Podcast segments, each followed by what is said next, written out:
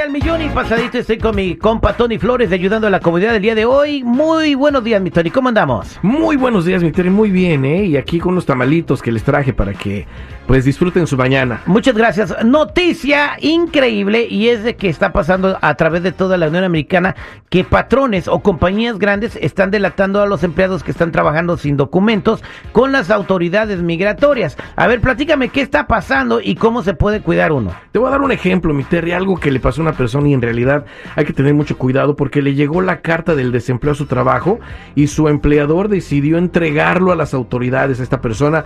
Fíjate, eh, lo llamaron cuando llegó al trabajo, lo llamaron a la oficina. Ya ahí empezaron a hacerle varias preguntas, él no sabía de lo que se trataba, pero también estaba ahí otra persona que resultó ser un detective, ¿ok?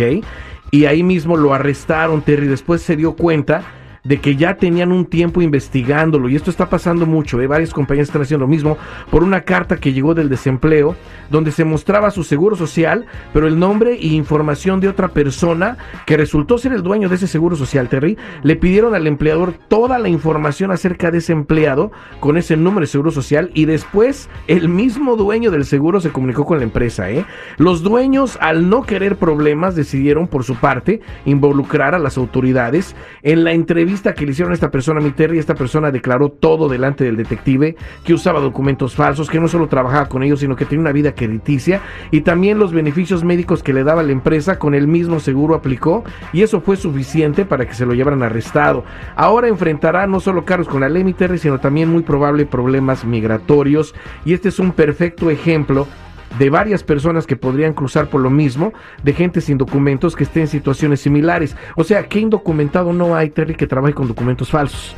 La verdad la mayoría, pero no revisar bien las cosas, no ver nuestra situación en este país como se está manejando, como la estamos manejando nosotros, puede ser muy peligroso porque si los empleados están tomando este tipo de acciones es porque también se quieren proteger de que no los vayan a acusar a ellos de que están albergando inmigrantes sin documentos dándoles trabajo y muchas cosas más. Acuérdense que también ya está eso en contra de ellos de que los pueden demandar para agarrar papeles, entonces están protegiendo. Lo mejor sería, y para ver si en realidad ese seguro social que tienes no pertenece a una persona, revisar todo, ¿eh? revisar todo en este momento, no nada más tus récords criminales, que es esencial, porque ahí puede aparecer el seguro social falso, entre otras cosas, sino también revisar a fondo el seguro social que estás utilizando y despegarte del mismo, y al mismo tiempo para trabajar, lo hemos dicho mil veces, Terry, hay un número que le ayuda a la gente para que puedan ejercer un trabajo en este país sin necesidad de usar documentos falsos, y por eso los invito a que llamen a la línea de ayuda al 1-800-301-6111.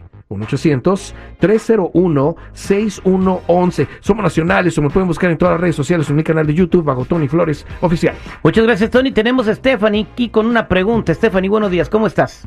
Muy buenos días, Terry. Yo muy bien. ¿Y ustedes? Al millón y pasadito, ¿qué te pasó, Stephanie? Pues fíjate, Terry, que yo hace varios años pues me hice un número de seguro social que pues es mío, pues porque yo lo hice y sé que no es de nadie. De hecho, uh, he hecho crédito y nunca he tenido problemas. Claro que también tengo mi número de ITIN. Antes de que subieran los intereses, traté de comprar una casa, pero con mi número de ITIN esta vez. Y pues no sé por qué, pero me sale el número que yo hice y también me salen cuentas que ni son mías. No sé qué está pasando, no me quisieron dar el préstamo. Ahora, ¿qué hago, Terry? ¿Mejor uso el seguro que me hice o qué es lo que puedo hacer? Ah, entonces tiene un número de ITIN y se le revolvió con el otro número.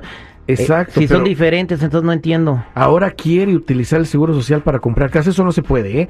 Pero una vez más, eh, la gente que tiene un seguro social falso y tiene una vida crediticia con él, claro está que con su número de ITIN, cuando empiezan a hacer cosas también, estás en lo correcto, te- todo se empieza a mezclar, todo se empieza ahí pues a, a hacer un desbarajuste y lo mejor sería que viéramos, porque si le están apareciendo más créditos, probablemente sean del dueño de ese seguro social o de las otras personas que están utilizando también ese seguro social y mucha gente no lo sabe. El seguro social que usan no nada más lo usan ellos, aunque se lo han inventado, hay varias personas usándolo también. So vamos a despegar a esta persona correctamente de ese número, le vamos a procesar el número que dé el gobierno para que también pueda ejercer un trabajo ya sin usar ese seguro social, mejor usando ese número que le va a mandar el gobierno a ella. No es un seguro social, no es un permiso de trabajo, pero es algo que le va a ayudar a todos los inmigrantes que no tienen documentos a ejercer un trabajo correctamente en este país y seguir manteniendo a sus familias. Y vamos a hacer esto por toda nuestra comunidad. hay que ya revisar todo esto, nuestros antecedentes penales, despegarnos de seguro social, es importantísimo